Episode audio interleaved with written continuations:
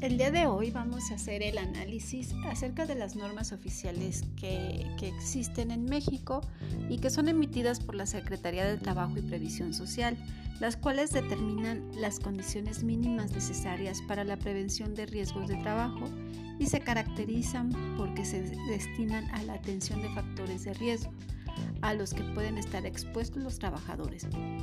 En el presente se encuentran vigentes 41 normas oficiales mexicanas en materia de seguridad y salud en el trabajo. Dichas normas se agrupan en cinco categorías. La primera es de seguridad, segunda es salud, tercera organización, cuarta específicas y por último de producto. Su aplicación es obligatoria en todo el territorio nacional. Vamos a en el siguiente podcast vamos a hacer el análisis de cada una de las normas que integran eh, las normas oficiales y cómo es que se organizan.